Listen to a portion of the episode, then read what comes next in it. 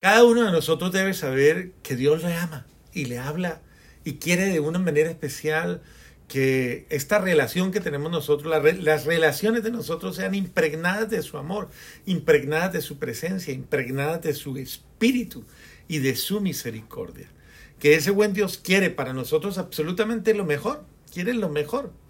Y ese buen Dios quiere que nosotros, primero que todo, le dejemos actuar a Él y lo dejemos, que nos enseñe a ser sus hijos, amados y bendecidos, y que nos enseñe a vivir como hermanos. Es que Él es el único que nos enseña. Les voy a poner, por ejemplo, la segunda lectura de este eh, domingo.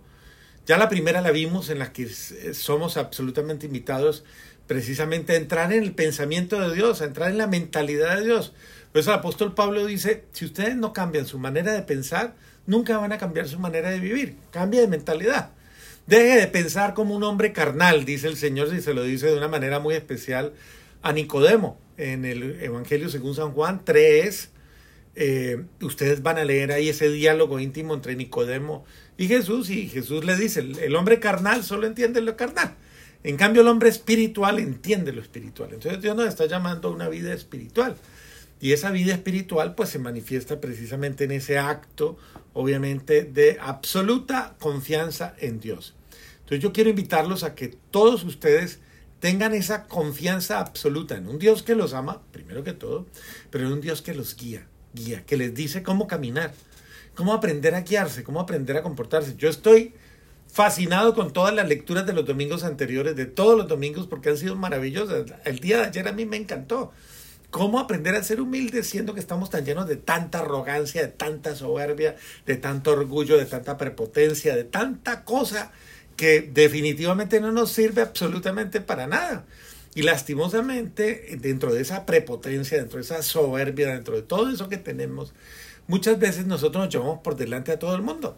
Entonces, a veces vamos creando ciertas tiranías, vamos volviendo tiranos y nos vamos volviendo opresores.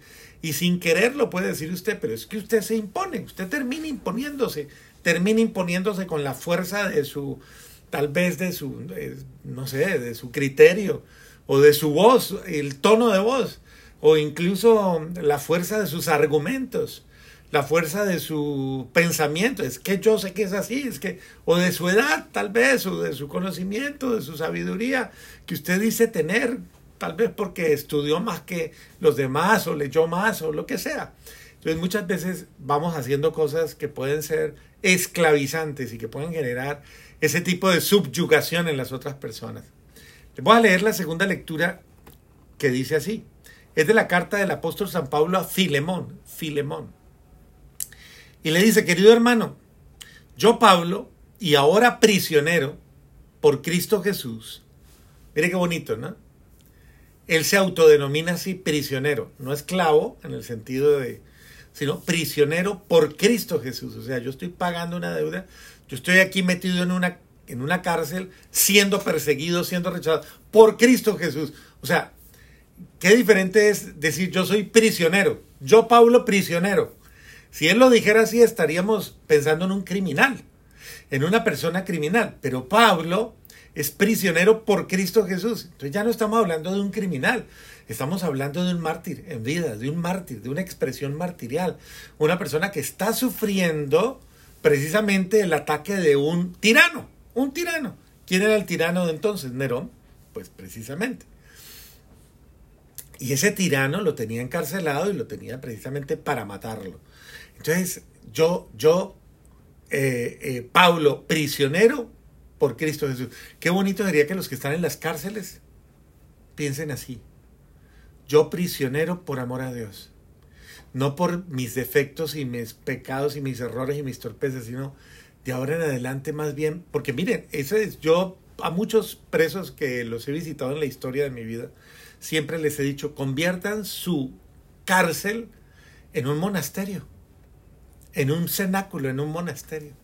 Conviertan su cárcel en un lugar donde de santificación, como lo hacen los grandes monjes, que se han vuelto unos grandes santos convirtiendo el lugar de su clausura en su propia cárcel, se han autoencarcelado para vivir el misterio del amor de Dios y la relación con Dios.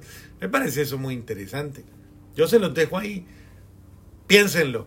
Y si tienen familiares en la cárcel, llévele esa noticia y dígale, oiga, transforme, acuérdese de los monjes y llévele literatura de los monjes, de aquellos que y crearon sus cárceles espirituales para vivir a Dios. Yo creo que eso vale la pena transformarlo. Muy bien, miremos la segunda lectura como sigue. Yo, Pablo, anciano, anciano, dice, anciano, que es una condición frente a la cual la gente se siente inservible. Yo no sirvo para nada, yo soy un anciano, soy un anciano, no sirvo para nada, una condición. No, es una condición temporal. Todo el mundo sirve aún, aún en sus postrimerías, aún en sus momentos más difíciles, pero todo el mundo da un mensaje de vida. Y ahora, prisionero por Cristo Jesús, te recomiendo a ti, Onésimo.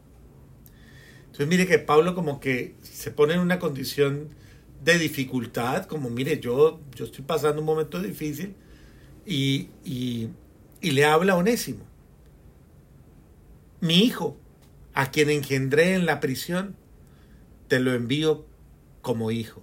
Le está hablando a, Filemón y le está diciendo, mira, te recomiendo a Onésimo, mi hijo, a quien engendré en la prisión y te lo envío como a hijo. Bella, bella esa expresión porque Pablo ese, es aquel que ha tomado la postura de darle vida a otro, darle vida espiritual, darle vida sobrenatural.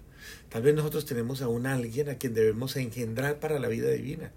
Piensa en esa expresión, hay que engendrar para la vida divina. Ser matrices de Dios, matrices de la vida sobrenatural, matrices de la vida de la gracia, pensémoslo. Y por eso podríamos tener entrañas, entrañas de misericordia, entrañas de amor. Qué lindo que usted pueda encontrar gente en su vida que le diga, usted me llevó a la vida sobrenatural, usted me enseñó a amar a Dios, usted me enseñó a creer en Dios, usted me enseñó a seguir a Dios. Qué bueno que usted le diga en algún día, usted me puso en contacto con Dios, usted, la gracia de Dios a través de usted transformó mi vida. Queridos hermanos y hermanas, soltémonos, dejemos que el buen Dios nos use, que nuestra vida sea útil en sus manos benditas. Y dice, entonces te envió a mi hijo onésimo me hubiera gustado retenerlo junto a mí para que me sirviera en nombre tuyo en esta prisión que sufro por el Evangelio. Pero no he querido retenerlo sin contar contigo. Así me harás este favor, no a la fuerza, sino con toda libertad. Quizás se apartó de ti por breve tiempo, pero para que lo recobres para siempre y no como esclavo, sino como algo mejor, que si me consideras compañero tuyo, recíbelo a él como a mí.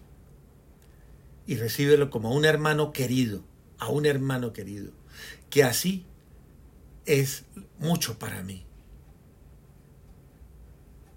Miren qué bellísimo, bellísimo, ¿no? Cómo recibir y engendrar a otros. Recibe al otro. Yo creo que Onésimo se le voló a Filemón. No lo dice Pablo. Pero si tú lees entre líneas, ¿qué hace un esclavo eh, al pie de, Pablo? A lo mejor se voló, tuvo tal vez la gracia de, de, ir a ver a Pablo en el momento en que se voló. Y Pablo le dijo, no, venga, venga, Usted hasta hoy es esclavo. Uh, Onés, Filemón va a aprender de ahora en adelante una gran lección.